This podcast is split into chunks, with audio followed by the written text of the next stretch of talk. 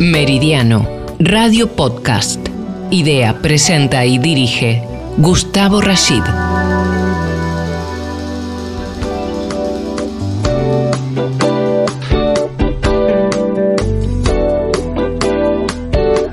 Hispanoamérica está enfrentando algunos de los desafíos más graves en materia de derechos humanos de estas últimas décadas. El gobierno cubano llevó a cabo abusos sistemáticos contra críticos y artistas, incluyendo detenciones arbitrarias, maltrato de detenidos y procesos penales abusivos en respuesta a protestas mayormente pacíficas en contra del gobierno. Las elecciones de noviembre en Nicaragua se llevaron a cabo sin las más mínimas garantías democráticas.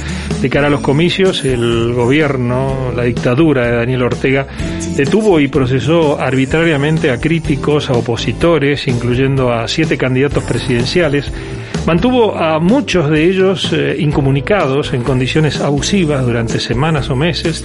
Estas detenciones se suman a las más de 100 personas percibidas como críticas que permanecen encarceladas arbitrariamente en el contexto de la crisis de derechos humanos que se inició en el año 2018.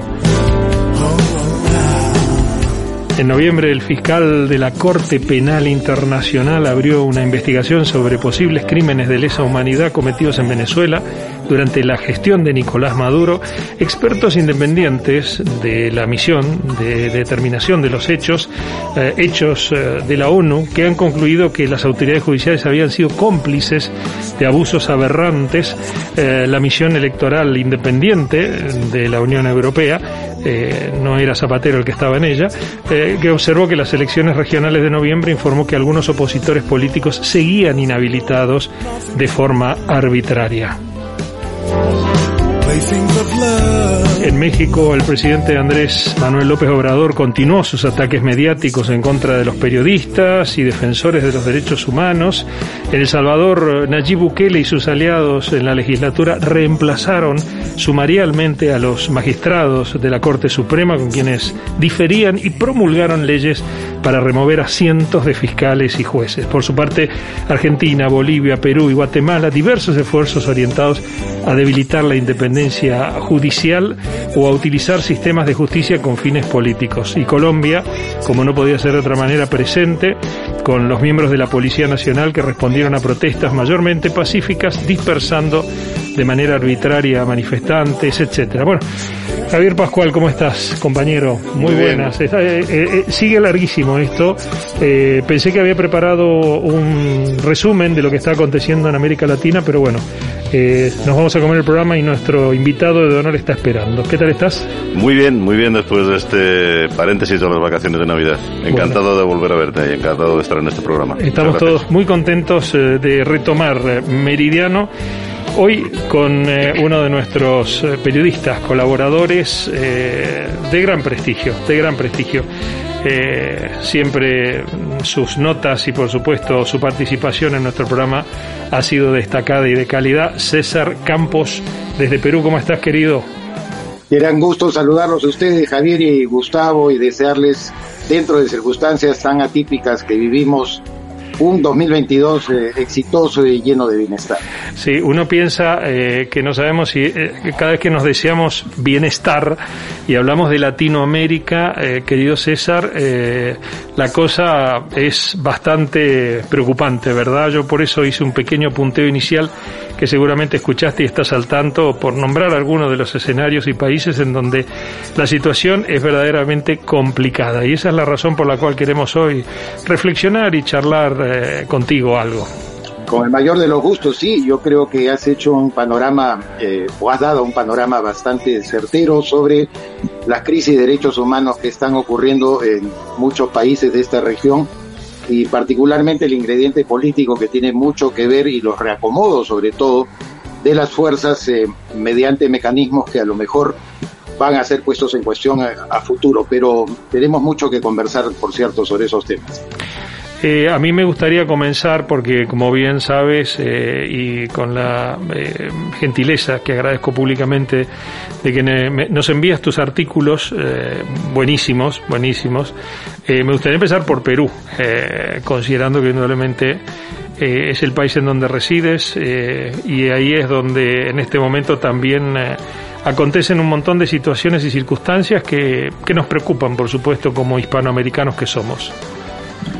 Por cierto, eh, en mi país se han cumplido, o se están cumpliendo el próximo 28 de, enero, eh, los seis meses exactos del gobierno del eh, presidente Pedro Castillo Terrones, que como ustedes bien saben y ya lo hemos conversado en una anterior oportunidad, proviene de una cantera de izquierda, un partido autodenominado marxista-leninista, y que si bien él era un invitado para poder integrar la plancha presidencial, eh, no siendo un activista del mismo partido, eh, en el transcurso de su gobierno ha tenido algunos acercamientos a otras fuerzas de izquierda eh, aparentemente más moderadas, como el partido Juntos por el Perú. Es un partido que ah, curiosamente acaban de negarle ya su inscripción definitiva en la autoridad electoral que se llama el Jurado Nacional de Elecciones en mi país y que representa la tendencia eh, menos eh, radical, podemos decirlo, y que ha provisto al gobierno del presidente eh, Castillo algunos elementos de sus propias de sus propias fuerzas, como por ejemplo el ministro de Economía, es un ministerio muy importante, ¿no? El señor Pedro Franco. Pero ocurre que el señor Pedro Castillo Terrones, ya al cumplir los seis meses, está haciendo vislumbrar de que no era muy diferente a anteriores mandatarios o a estas prácticas de corrupción que ustedes bien en España las han seguido tanto no solamente en gobiernos del Partido Popular, sino también obviamente en, los gobiernos de izquierda. Parece que el mal eh, endémico, más que pandémico, es eh, el tema de, de, la corrupción. Y hoy por hoy es el punto que se discute con más ahínco en el Perú. El presidente Pedro Castillo Terrones ha tenido, por ejemplo, que deshacerse nada menos que del secretario general de la presidencia, es decir, su mayor hombre de confianza, que es un funcionario, el secretario general no integra el gabinete ministerial ni nada por el estilo, pero es el que cumple las funciones más elevadas en la administración de eh, Palacio de Gobierno, porque está sindicado por actos de corrupción eh, casi comprobados. Entre ellas una eh, acción que él mismo tomó de comunicarse vía WhatsApp con el jefe del sistema de, la superintendencia de tributos en el Perú que se llama SUNAT, para pedir favores en favor de una empresa, en provecho de una empresa, luego de recibir la visita de personas en el propio Palacio de Gobierno que al parecer estaban representando los intereses de esa empresa. Con todo desparpajo, este secretario general le escribe al jefe de la SUNAT pidiéndole una atención especial para los intereses de dicha empresa. Y, y, luego que el Ministerio Público, es decir, la Fiscalía, interviene el Palacio para indagar sobre mayores elementos de juicio respecto a la conducta de este funcionario. Igual como pasó en Argentina, Gustavo, tú recuerdas en el gobierno de Kirchner a una ministra de Economía le encuentran 100 mil dólares en el baño. Sí, sí, sí. Exactamente. y nunca pasó nada, aparte. que nunca pasó no nada. Pasó nada. en el Perú está ocurriendo exactamente igual. Le encontraron 20 mil dólares en una gaveta, 20 mil dólares en efectivo a este secretario repito, el brazo derecho del presidente Pedro Castillo Terrones, nada menos que en una gaveta del baño de la Secretaría General de la Presidencia. Hay que, empezar, tenemos que empezar a mirar con más detalle los baños, ¿no? Porque en, en Hispanoamérica los baños te pueden dar sorpresas. Exactamente, y cuando ahora es posible que un fiscal pueda ingresar y, y comprobar estas cosas, ¿no? Y por eso recordaba yo la, la época en que esta fue una ministra mujer, si mal no no no, no recuerdo, ¿no? Correcto. La cual en Argentina se le encuentra, ¿no? Esta este dinero que no tiene pues ninguna justificación de estar en efectivo, en fin. El señor ha sido fue destituido luego de una semana en que el presidente Castillo guardó absoluto silencio. Ciertamente cuando ha crecido el escándalo, el presidente Castillo se ha rajado las vestiduras, de que no se puede confiar ciegamente la gente, que hay gente del entorno que traiciona, etcétera, etcétera. El mismo cuento que eh, reconocidos corruptos a nivel internacional y en particular en Hispanoamérica han siempre apelado para poder eh, tratar de desligarse de estos vínculos. De tal manera que ya el presidente Castillo, que dicho sea de paso, por otro lado lleva un gobierno bastante mediocre, ha, tenido que eh, hacer caer a un gabinete presidido precisamente por alguien que integraba el Partido Perú Libre, este partido marxista-leninista que lo llevó al poder, el señor Guido Bellido, que además es congresista de la República.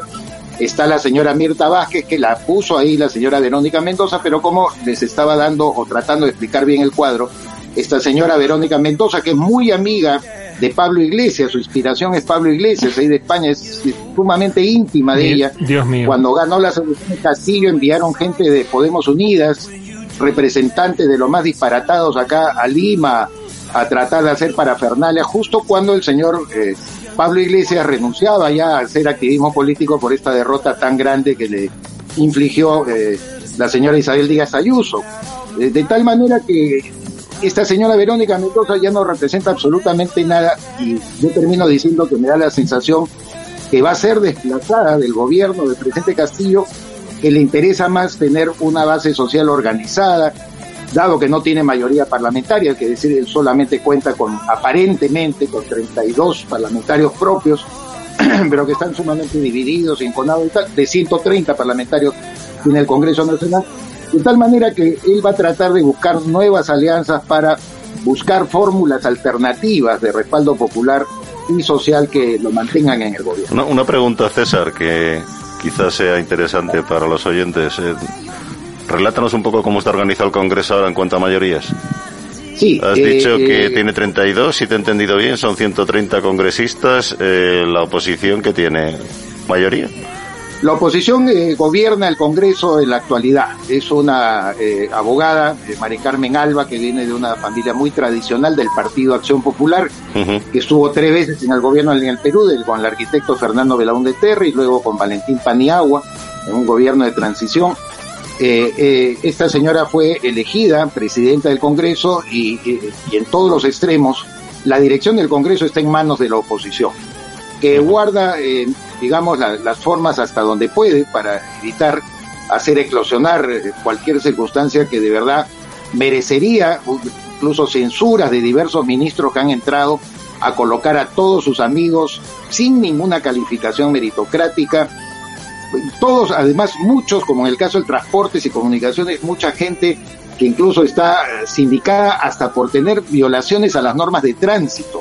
Eso me parece lo más estrambótico e increíble que puede ocurrir, que trabajen en el sector transportes y comunicaciones personas que tienen sanciones definitivas por haber eh, realizado eh, algunas trampas respecto al evitado, por ejemplo, multas por eh, transitar por, diversas vías nacionales. Y... la verdad que la, mediocridad que tiene el gabinete, de, los dos gabinetes del presidente eh, Castillo Terrones eh, eh, es de, lamentar. No existe mucha esperanza de que puedan ellos elevar un poco la moral del país en esta circunstancia de la pandemia del COVID-19, ni que se puedan manejar bien. De tal manera que la oposición tiene el control del Congreso, se han dividido, incluso la bancada oficialista ha perdido ya a dos elementos, originalmente eran 34, se han quedado con 32. Una, una pregunta, ¿qué, ¿Qué mm, sistemas o qué mecanismos tiene el Congreso en Perú para poder remover o hacer una moción de censura al, o un impeachment, como dicen los ingleses, al presidente? Tiene esa facultad. Eh, la Constitución del Perú establece eh, cuatro eh, razones por ejemplo, entre ellas no permitir el funcionamiento del Congreso, disolverlo sin eh, basarse en los mecanismos que la propia Constitución establece, que es el hecho que el Congreso rechace a dos gabinetes, es decir, no le otorgue la confianza a dos gabinetes sucesivos, impedir las elecciones es otra de las prohibiciones. Y también existe un concepto que es eh, muy aleatorio, Javier, que se llama incapacidad moral. O sea, ah. eh, esto lo hemos heredado de una vieja constitución del siglo XIX que antes aludía a la incapacidad, digamos, mental de un presidente cuando se comprobaba que podía tener algún problema de orden psiquiátrico que no le permitía gobernar. pero quedó bajo el concepto de incapacidad moral. Ese fue el argumento que se utilizó, por ejemplo, para vacar a Martín Vizcarra Cornejo en noviembre del año 2020. Meridiano. Política internacional analizada por profesionales interdisciplinarios y sus protagonistas. Los jueves a las 19 horas. Dirige Gustavo Rashid.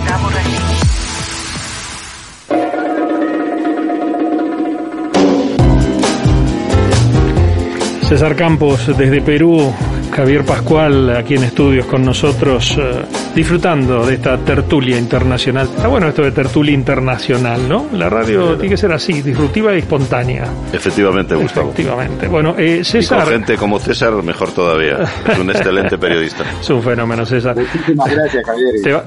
Te, vamos a, te vamos a poner en aprieto porque necesitamos sapiencia absoluta para esta siguiente interpretación. Tú dices que realmente la situación del el Perú y del eh, izquierdista Pedro Castillo en cuanto a su gestión es eh, catastrófica. El presidente del Banco Interamericano de Desarrollo, eh, Mauricio Claver Carone, dijo que la gestión económica del Perú es responsable económicamente y además la elogió. Pero, sigo, continúo, si lo trasladas esto, porque dice eh, eh, indudablemente que en especial el presidente del resaltó el crecimiento del 13,2% proyectado para el 2021 eh, del PIB peruano, también hizo mención a los ingresos tributarios, en fin, un montón de números, pero también en el mismo hilo de, de noticias, por ejemplo, Alicia Bárcena ha dicho, en el caso de Latinoamérica, que no se va a mantener el crecimiento del 2021 eh, Perú parece que no estuviera en Latinoamérica, eh, y la ONU prevé que Latinoamérica, dicen para nosotros Hispanoamérica, crecerá solo un 2,2% en el 2022. Entonces, son demasiadas diferencias. Una cosa es decir un 2,1, un 3,2, etcétera, pero realmente eh, del 13 al 2 hay un montón. ¿A qué atribuimos toda esta disparidad y de, de, simplemente, bueno, parece que son declaraciones, estamos hablando de gente con cargos importantes, pero me parece que entra, no sé, dentro también de esa gran confusión que hay a partir de la información falsa que se desarrolla ya incluso desde los altos estamentos de las organizaciones internacionales. Ciertamente que responde obviamente a intereses eh, políticos, no, no caigamos en el cuento de que los eh, titulares de estos organismos internacionales obviamente a veces por la característica de su gestión necesitan llevar la, paz con, ciertos gobiernos. Estoy hablando concretamente del titular del Banco Interamericano de Desarrollo, cuya elección, como todos sabemos, fue muy polémica también. Así es. Pero vamos a, vamos a los hechos y vamos a las cifras. El Perú ha crecido 13% este año y está eh, constituyendo el país de América Latina con mayor nivel de crecimiento en menos en medio de la pandemia. Eh, por supuesto, el ministro de Economía del señor Pedro Castillo ha salido a resaltar esto como si fuera un logro propio. Imposible de medirlo porque eh, el señor Pedro Franque tomó juramento el día 5 de agosto y poco tiene que ver el desempeño económico de su gestión con este crecimiento. Y lo explicamos de una manera sencilla Ocurre que los fundamentos macroeconómicos peruanos creados, les guste o no a mucha gente, entre ellos a mí que he sido tan cuestionador del lado autoritario de Alberto Fujimori, fue sembrado durante su gestión. Es decir, el Perú ya tiene 30 años de fundamentos macroeconómicos, independencia del Banco Central de Reserva, eh, libertad eh, para poder hacer transacciones de una manera abierta que no ha sido ni siquiera modificado por gobiernos que en un principio intentaban alterar este modelo. Me refiero concretamente a Ollantumala, que también llegó eh, al poder con eh, unas pretensiones izquierdistas, pero que la realidad lo terminó venciendo y nombró finalmente a un ministro de Economía muy responsable, muy equilibrado, con sentido social como deben tenerlo, pero que no es disparatado ni, lleva las cosas al extremo.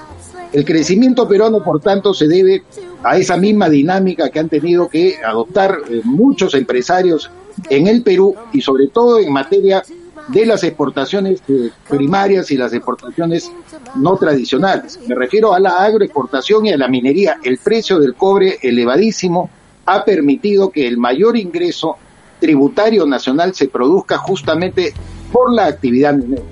Pero ¿qué pasa con la actividad minera? acaban de nombrar a un ministro de Energía y Minas en el Perú, un señor Eduardo González Toro, que habla de que la minería le está dando migajas al Perú. Así fue como asumió su mandato, dijo, nosotros no vamos a permitir migajas. Y el ministro de Economía quiere elevar la tributación que ya alcanza cerca del 50%, una presión tributaria del 50%, elevarla todavía más al sector minero, desalentando ciertamente proyectos de inversión minero que tenemos embalsados por un monto de 56 mil millones de dólares. Hay una cartera de inversión interesantísima en el sector minero, o sea, en una palabra, la gallina de los huevos de oro del Perú quieren matarla entre el ministro de Energía y Minas llamado Eduardo González Toro y el ministro de Economía Pedro Franco. Ese solamente para visualizar cómo ellos se tratan de vanagloriar a través de la propaganda de un crecimiento que no les corresponde, porque repetimos, ningún economista serio va a considerar el solo hecho de no haber vencido mediante tesis disparatadas esos fundamentos macroeconómicos representa un éxito de ellos. O sea, cumplir con su deber quieren que lo aplaudamos. Y en segundo lugar, y con esto quiero terminar para poder seguir conversando, eh, ellos han, han pretendido no solamente por la parte tributaria, sino también por mensajes realmente impresionantes. En el Perú hubo un conflicto minero, un conflicto entre comunidades de minería en una zona eh, denominada Ayacucho, en Coracora de Ayacucho, donde se terminaron quemando, o sea, las comunidades llegaron a quemar las instalaciones mineras. A eso, la señora primera ministra, que forma parte de una una organización gubernamental muy conocida en el Perú por su postura antiminera, dijo que no se iba a castigar de ninguna manera esta situación y por el contrario que iban a acelerar el plan de cierre de minas de esas cuatro unidades, de esos cuatro emprendimientos mineros. Cuando si alguien sabe de minería, sabe que el plan de cierre de minas es la culminación de un proceso de extracción y que luego en coordinaciones con las comunidades se les ofrece las tierras para que ellos puedan aprovecharla en mejores condiciones de las que lo estaban aprovechando antes. Es decir, los mensajes contra la inversión privada en el Perú de todos lados, de la primera ministra, que pertenece a una organización, repito, no gubernamental antiminera, y el propio ministro de Energía y Minas que nos dice que la minería está repartiendo migajas cuando representa el ingreso más importante en el rubro fiscal que tenemos nosotros como nación. Eh, César, el otro día creo que lo comentamos. Eh, Parece que vuestro presidente lo que llama el concepto de economía popular de mercado, que plantea medidas proteccionistas para la agricultura y las confecciones, grabar con mayores impuestos a las empresas mineras, como tú has dicho, y establecer una segunda reforma agraria para mejorar las condiciones de trabajo en el campo, al final lo que está haciendo es una política, digamos, proteccionista y de nacionalización. Eh, también estaba el tema pendiente de nacionalización del gas de camisea, creo que era otro tema candente dentro de la política vuestra. Eh, ¿Realmente este hombre también pretende nacionalizar empresas? Eso fue lo que dijo concretamente en un inicio y habló concretamente y rotundamente de nacionalización cuando todos le demostraron de que eh, no se podía tomar esa medida porque el contrato de, de explotación del gas de camisea está oleado y sacramentado para darle más bien eh, ventajas a, la empresa o al consorcio, porque es un consorcio que, es que explota ese gas y cuya distribución, es decir, el recurso del gas no le corresponde hacerlo a este consorcio. La distribución tendría que licitarse con otras participación de empresas que deben realizarla. Pero aún así, el presidente Pedro Castillo habló de nacionalización y creó un gran debate nacional en el que terminó nuevamente vencido y para que pudiera pasar por agua tibia su disparatada postura, él dijo que no, lo, que él había hablado de nacionalizar en el sentido de que el gas llegara a todos los peruanos, que sea una distribución nacional. En esa, en esa situación ha quedado el tema, ¿no? Pero eh, fundamentalmente no estamos ya en la etapa de la nacionalización, pese a que fue una promesa de campaña del presidente Pedro Castillo, habló de nacionalizar y estatizar las empresas mineras incluso, pero ustedes deben saber que la República Popular China es la que representa una de las mayores representan a los mayores inversionistas en el Perú en materia minera. Sus empresas son las que tienen los mayores recursos cupríferos de cobre, de tal manera que crearían un problema internacional si se meten a nacionalizar empresas de la República Popular China en el Perú. Ya. Eh, ¿Tú crees que va a afectar también a los inversionistas y va a haber menos inversión que llegue a Perú para su desarrollo? Como creo que ha estado ocurriendo en los últimos años, tú mismo has dicho que hay empresas extranjeras que están invirtiendo en el país, pero lógicamente con una política de este estilo, proteccionismo, proteccionista y con la inseguridad que da un Parlamento dividido, como tú estás diciendo, es posible que haya un freno a la inversión extranjera. ¿Cómo lo ves tú? Javier, ya el tema no es tanto lo de la inversión, por eso el presidente Pedro Castillo se llena la boca hablando de que él quiere favorecer a la inversión, se reúne con empresarios, a raíz de los conflictos sociales que hubo con empresas mineras, citó a Palacio sin la presencia del ministro de Economía ni la presencia del ministro de Energía y Minas, solo él hablando con 12 eh, CEO, o sea, los, los grandes ejecutivos de 12 empresas mineras, él quiere aparentar que da la confianza. Yo creo que el tema no va por ahí. El tema va por la que él está urgido de una redistribución eh, de los ingresos fiscales cuando estos todavía no se apuntalan a través del aliento de la inversión. No es que quiera ahora mostrarse en el lado más oscuro, el lado más extremo, que es lo que le pide el Partido Perú Libre, por el Partido Perú Libre que lo llevó al poder, que es marxista-leninista, pro-cubano, castrista, porque su líder se formó en Cuba, señor Vladimir Cerrón, que ha sido gobernador de una región peruana, él es el que está nuevamente tomando poder dentro del Perú. Lo que quieren ellos es emitir, por ejemplo, decretos de urgencia que ya lo hicieron y que han sido observados por el Congreso para tener una redistribución a través de bonos y proteger, según ellos dicen, a los sectores más desfavorecidos. Todos podemos, Javier, Gustavo, estar de acuerdo con eso. ¿Quién no quiere proteger a los sectores más desfavorecidos, pero lo que ocurre es que primero hay que alentar el ingreso nacional, alentar la inversión, que haya más recursos fiscales para poder redistribuir. Sin recursos no podemos redistribuir. Sí, si no crea riqueza, César, todos sabemos que al final repartes miseria. Totalmente de acuerdo. Meridiano. Análisis de la política internacional de una forma diferente, con los protagonistas del lugar. Dirige Gustavo Rashid.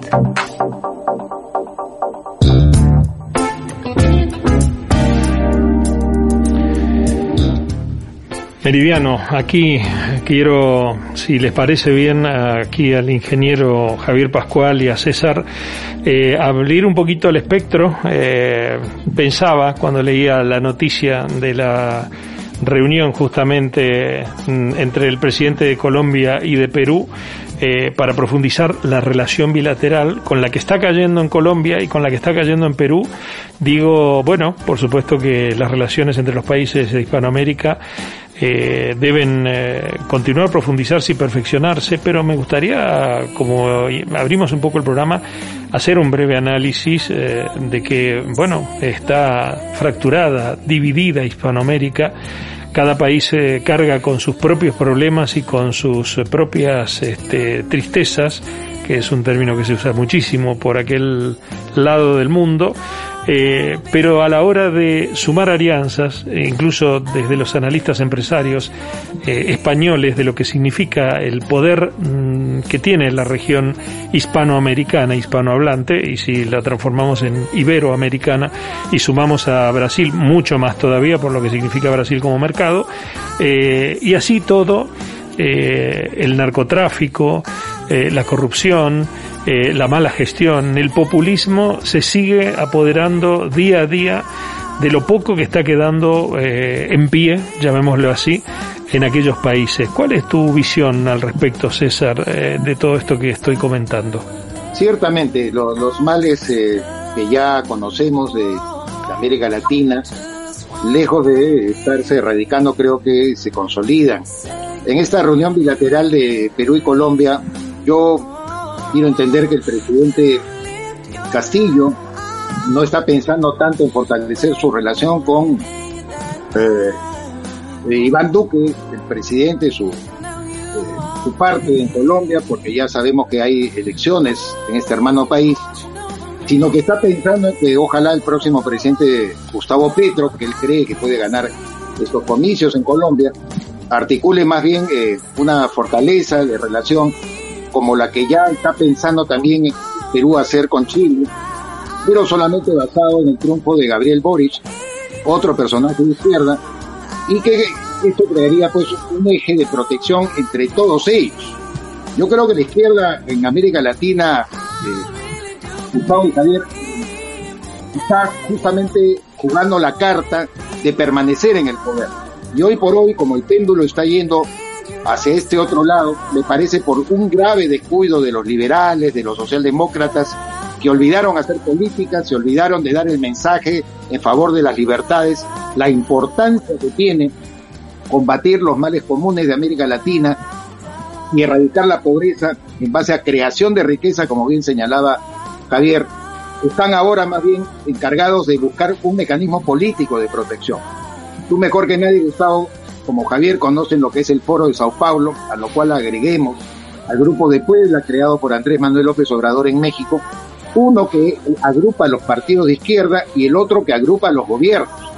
Argentina y México han dado el más deplorable ejemplo de subordinación a una dictadura como la que se ha instaurado en Nicaragua, por ejemplo, de Daniel Ortega, al darle su total y absoluto respaldo, lo cual merece en absoluto el criterio democrático de cualquier nación. Gracias a Dios, la Cancillería peruana todavía, con reflejos, no ha permitido que Pedro Castillo se sume a esta barbaridad de respaldar este sátrapa miserable de Daniel Ortega en Nicaragua, y que podamos ser un, un apestado dentro del circuito democrático cada vez más empobrecido en nuestra región. Pero yo creo que fundamentalmente lo que están apuntando los gobiernos de izquierda en nuestra región es a consolidarse a través de estas alianzas, las alianzas partidarias, porque de todas maneras Ignacio Lula da Silva volverá con una cuota de poder importante a Brasil, pese a todas las imputaciones, a mi juicio, comprobadas de corrupción que él ha tenido, y con esto va a cerrar un círculo muy amplio y muy grande. ¿no? Honduras ha caído en manos de la izquierda también, Nicaragua respaldada esta satrapía igual que la de Cuba, por México, por Bolivia, por Argentina, próximamente Chile, si gana Gustavo Petro en Colombia y gana Lula en Brasil, yo creo que vamos perdidos. Creo que por ahí más, más bien va la cosa de, de consolidar alianzas que son de carácter político más de, de países. Sabes que nombraste justamente lo que aconteció hace algunos días en Nicaragua y el escándalo es tan supremo que además no solamente el presidente mm, presente, el presidente de Cuba, en la, llamémosle asunción o toma de posesión o perpetuación del poder eh, de Ortega en Nicaragua, sino también muchos otros, incluso el embajador argentino, han estado en contacto con el representante eh, de Irán que está buscado por la justicia internacional, que está acusado de ser uno de los autores intelectuales del atentado contra la AMIA en la ciudad de Buenos Aires hace algunos años atrás, donde han muerto una gran cantidad de personas, y además que ha tenido que hacer una, una pirula, como se dice aquí en España, de ir volando por eh, obviamente desde, desde Irán hasta Nicaragua, por distintos países y haciendo escala en distintos países en donde no le piden la extradición. Con lo cual, eh, todo mm, de algún modo eh, y lo hemos venido repitiendo en los últimos programas, hablando con colegas de otros países de Latinoamérica, más precisamente de Ecuador, eh, de Chile, de Argentina, todo eh, em, se ha transformado de algún modo en una suerte de dependencia o narcodependencia, no solamente de lo que es el narcotráfico y el crecimiento que está teniendo en muchísimos países y el condicionamiento de los sistemas políticos y a las campañas, sino también ya con terroristas en el medio eh, que de algún modo eh, hacen su aparición en algunos países, en este caso hablamos de Nicaragua, con absoluta desparpajo eh, ante los ojos del mundo y encima firmando y cerrando convenios, por ejemplo, como los que han firmado y cerrado entre Irán y Cuba. ¿A dónde estamos yendo con todo esto? Muy interesante lo que menciona de Irán, porque ustedes que lo han seguido de cerca como buenos analistas internacionales, saben que en América Latina fue el gobierno de Hugo Chávez, después Nicolás Maduro el primero que le abre las puertas y que esto se ha extendido a otros países, Bolivia en concreto, y siempre tratando de disfrazarlo en, convenios de utilización de los recursos naturales, particularmente el uranio, más adelante se habla de, también de litio, pero eh, definitivamente es una estrategia geopolítica, una estrategia geopolítica que apunta efectivamente a normalizar la actividad terrorista contra eh, países que tienen sus propios problemas, pero que son regímenes democráticos. Yo creo que eh, esto es muy poco tratado y muy poco observado de una manera profunda, incluso en mi país. Ya que tú aludes al tema del narcotráfico, también debo agregar que el presidente Pedro Castillo de las tantas investigaciones que tiene, en el caso de su campaña electoral, hay una investigación abierta en el Poder Judicial respecto al financiamiento, o en el Ministerio Público antes de llegar al Poder Judicial, respecto al financiamiento que habría recibido de los remanentes de Sendero Luminoso, es decir, un grupo terrorista que está aliado al narcotráfico en una zona que en el Perú llamamos el BRAE, que conjuga una serie de regiones y donde prácticamente es una zona liberada como las que existían en Colombia cuando ahí dominaban las FARC y el Ejército de Liberación Nacional. Una zona donde opera el narcotráfico y tiene una alianza con remanentes de Sendero Luminoso, el grupo terrorista que tanto tiempo asoló la vida democrática de nuestro país. Hay indicios de que ha habido gente vinculada al señor Castillo que ha tenido nexos con esta y que habrían recibido dinero para apuntalar su campaña electoral. Eso está en proceso de investigación. De tal manera que cuando tú conjugas terrorismo y narcotráfico como una pretensión incluso de interés política interés político de estos eh, gobiernos, yo creo que estamos en un camino acertado, pero que deberíamos insistir más en abrir los ojos de las poblaciones respecto a lo que nos espera. Yo tengo un pronóstico bastante deplorable, lamentable, sobre lo que se viene en América Latina con este curso del péndulo hacia el otro lado, en la que eh, incluso va a ser difícil, ya que Javier hablaba, por ejemplo, de los mecanismos de vacancia en el Perú, eh, al señor Pedro Castillo, yo lo he escrito en una columna, no se le va a vacar tan fácil como fue con el señor Martín Vizcarra. Martín Vizcarra no era nadie más que un ex gobernador que está, por supuesto, envuelto en tema de corrupción, ha sido un irresponsable manejando el tema del COVID en, el Perú, es un personaje de, verdad siniestro, pero con cara de bueno. Y el, pero el señor Pedro Castillo va a tener el apoyo si en caso se produjera esa vacancia determinada por los mecanismos constitucionales del Perú, tanto del Foro de Sao Paulo como del Grupo de Puebla, pero cuando hablamos ya de ambos, estamos hablando de diferentes gobiernos. Hace poco, y eh, quiero que ustedes también lo tomen en cuenta, Andrés Manuel López Obrador reconoció que había recibido la llamada del presidente Castillo para pedirle apoyo y orientación. Y en una de sus famosas conferencias matutinas de AMLO, él declaró de que en efecto le daba todo su respaldo, que no podía ser posible que existiera una conspiración probablemente imperialista contra el señor Pedro Castillo para derrocarlo. Y es que nadie quiere derrocar al señor Castillo, simplemente que puede incurrir en una causal de incapacidad moral si se determinan en estas investigaciones que llegan su propio hombre de confianza, secretario general de la presidencia, Bruno Pacheco, que él también estaba comprometido en actos de corrupción. Nosotros no podemos tolerar en la presidencia de la República los peruanos a un corrupto, si el caso se demostrar.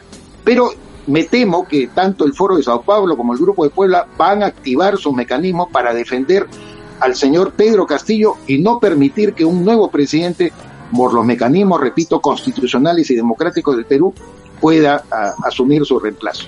Es interesantísimo. ¿eh? Los análisis de César son fantásticos realmente. Eh, estamos recibiendo una gran cantidad de, eh, de mensajes, César, justamente agradeciendo el poder conocer con detalle todo esto que tú estás comentando. Es curioso, es curioso lo que estabais comentando, ¿no? Casi me has robado mi, mi pregunta abierta y, y y compleja, ¿no? A César sobre quién es el que se está beneficiando realmente de este giro a la izquierda de toda Latinoamérica, ¿no? Porque, bueno, todos sabemos que antes había un país, ¿verdad? que se ocupaba de fomentar todos estos movimientos, ¿no? Pero llegó un momento en que este país ha dejado de, bueno, yo creo que el comunismo es que ya no se lleva, ¿no? Es difícil, es difícil que se lleve y realmente estamos viendo que incluso los movimientos que hay en Europa, pues son movimientos que, bueno, son más populistas que comunistas, ¿no? Eh, pero ahora lo que estáis diciendo, y yo creo que es totalmente cierto, yo creo que las redes terroristas eh, y todos los que están involucrados en el movimiento de drogas seguramente están haciendo mucho dinero con este tipo de con este tipo de movimientos en Latinoamérica la izquierda, que además son muy singulares, porque yo creo que no está ocurriendo en otra zona del globo tan significativamente como está ocurriendo en todos los países latinoamericanos. Quizá porque el pueblo está más dispuesto, hay más pobreza y el pueblo está más dispuesto a escuchar que le van a repartir las migajas eh, que se puedan obtener de nacionalizaciones o de repartos de subsidios, etcétera, etcétera, no sé. Pero curiosamente también tendríamos que intentar ahondar en realmente quién está detrás de todos estos movimientos, ¿no? Por ejemplo, te dicho hay inversión china ahora mismo en Perú. No sé si a los chinos les interesa mucho realmente desestabilizar un país en el que tienen inversiones. No les conviene seguramente en absoluto. Eh, la problemática de Irán y a quien apoya Irán, evidentemente todos lo conocemos, tiene su propia idiosincrasia y su forma de entender el mundo. Realmente yo mm, me pregunto cómo está actuando Rusia en todos estos, en todos estos movimientos de izquierda en Latinoamérica realmente. Bueno, Javier, y Gustavo, ustedes conocen que Rusia ha respaldado también a, Daniel Ortega, ¿no? Igual que la República Popular China. Sí, porque Eso forma parte más de otro, eje geopolítico, me da la impresión, en su conflictividad con Estados Unidos, con los grupos de Occidente. No nos olvidemos que no nos olvidemos que ya Rusia no puede presumir de, mm, a ver, como lo diría yo, de de chambelán de la, de la revolución bolchevique o de la, o de la cultura de izquierdas, porque se ha convertido en un país donde, donde hay más gente rica, con más desequilibrio además en cuanto a reparto de riqueza y con unos eh, principios que están bastante lejos de lo que se ha pregonado, que la ha pregonado la Unión Soviética durante muchos años, ¿no? Con lo cual, difícilmente puede vender esa imagen eh, al mundo. Evidentemente, tú tienes razón, César está apoyando evidentemente los movimientos de izquierdas, porque además no se va a colocar al, mismo lado que se está colocando Estados Unidos, sería ridículo. Lo acaba, lo acaba de afirmar el, el vicecanciller Sergei Ryabkov eh, que Rusia ha amenazado con enviar tropas a Cuba y a Venezuela si Estados Unidos y la OTAN se expanden hacia el este en Europa, ¿no? Por este conflicto que está teniendo. De todas maneras, eh, creo, creo que debemos seguir teniendo como simbólico en este análisis ya un poco macro eh, la puesta en escena que Daniel Ortega eh, ha organizado, eh, con yo diría un alto valor simbólico, donde con detalles realmente puntuales y muy esmerados, junto a otros dictadores que abrazaron sonriente su día de gloria, llamémosle así, Díaz Canel, Maduro, etcétera, y ahí estaban todos, dictadores de Cuba, de Venezuela, el veterano jefe del Frente Sandinista de Liberación Nacional, estoy leyendo una lista, el delegado del régimen de Beijing, Cao Jianming, eh, Wang Yi, eh, bueno, es que estuvieron todos. Yo creo que es simbólico lo que ha acontecido en Nicaragua, no es simplemente un acto de toma de posesión del cargo o de perpetuación en el poder, sino que todo esto estaba muy bien organizado porque han actuado y han intervenido otros actores, no los habitualmente representantes de países de Hispanoamérica que suelen este, de algún modo eh, digamos abrazar y hacerse presente en un evento de estas características. Acá había un claro mensaje de una inserción importante de los regímenes de izquierda, particularmente del comunismo, eh, en Latinoamérica, como diciendo, aquí estamos, estamos todos juntos y vamos a seguir indudablemente mm, profundizando esta situación que realmente lo único que hace es llevar, por supuesto, desastre y miseria a los pueblos que ostentan estos regímenes de gobierno. Estoy muy inclinado por tu enfoque, Gustavo, y, me parece que no hay que perder de perspectiva eh, lo que es la iconografía diferenciándolo de la operatividad, ¿no? Como también mencionaba muy bien Javier, no es que Rusia sea hoy el símbolo más grande del comunismo internacional, ni que Cuba tenga todas las herramientas adecuadas como para poder exportar lo que hacía en los 60, 70, sus tesis guerrilleras para desequilibrar a los países, pero eh, son iconográficos y la iconografía hoy por hoy en una sociedad mucho más integrada por esta horizontalidad de las redes sociales y la digitalización, evidentemente se deja impactar por esa iconografía. Gana mucho más eh, la conciencia, sobre todo de, los jóvenes, de la juventud. Ahí donde yo digo que el fracaso liberal y el fracaso socialdemócrata se da porque dieron por sentado de que los, los mecanismos de una economía abierta, que por ejemplo en el caso del Perú, han permitido reducir la pobreza extrema de 54% a 28% en el segundo gobierno de Alan García, cifra completamente comprobada, que se abrieron todas las oportunidades laborales para los más jóvenes, ¿cómo uno puede entender que eso eh, haya sido rechazado o que creen, crea insatisfacciones en la nueva sociedad de los jóvenes sobre todo? Yo creo que todas las sociedades jóvenes siempre son inconformes con su propio establishment, con su propio statu quo. Recordemos la película famosa Rebelde sin causa de James Dean que se grabó el año 1954.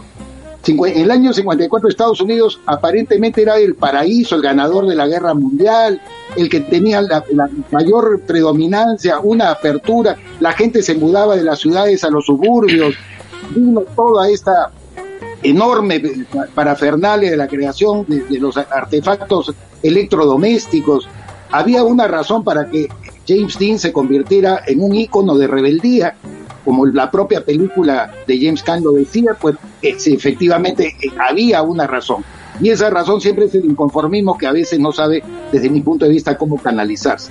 Yo creo que falta prédica en favor de la libertad, falta prédica en contra de estos eh, fenómenos pendulares de la historia que nos conducen hacia un desastre.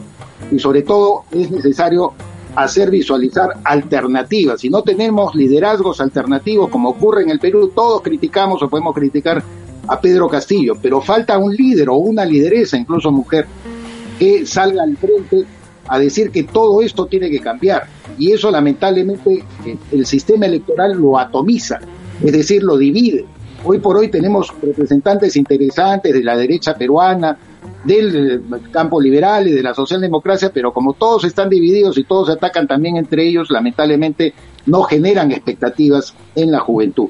Creo que hay un trabajo muy grande que hacer hacia futuro y me parece que espacios como estos donde tenemos la oportunidad de reflexionar, eh, además eh, comunicándonos en áreas tan distintas, tan distantes, eh, hace bien para que ojalá algunas personas puedan asimilar nuestras reflexiones y puedan profundizarlas, por supuesto. Pero tú crees, César, que la sociedad actual, nuestro nivel de educación, cómo estamos formando a los chicos jóvenes, eh, les está orientando hacia una capacidad de decisión mejor en cuanto a opciones, entre crear futuros líderes o lo que estamos haciendo es una sociedad más bien acomodada, consumista, con escasos valores, donde yo creo que los líderes va a ser difícil que florezcan y donde cada vez tenemos más eh, políticos jóvenes oportunistas, seguramente mal formados. Bueno, y la gente que vale, pues eh, al final lo que tiene más capacidades de desarrollo se dedica a otras cosas, seguramente no a la política. Con una base además social muy grande, con un diría, con, con una formación creo que deja bastante que desear, no sé, me da la sensación. Eh, cuando se produjeron las revueltas de octubre del año, no, octubre, noviembre del año 2019 en, en Santiago de Chile, yo tuve ocasión de escuchar al rector de la Universidad Diego Portales que vino a Lima que entre todo daba cinco factores para explicarse eso, pero concretamente en el lado de, la juventud mencionaba dos aspectos que tú estás señalando. Primero, el enorme desafecto que la juventud ha tomado respecto a la política, la distancia absoluta y total. No es que el protagonismo político hoy día sea un eje de atracción absolutamente para nadie y cuando tratan de decidir políticamente es donde ahí se expresan más bien las emociones antes que la razón.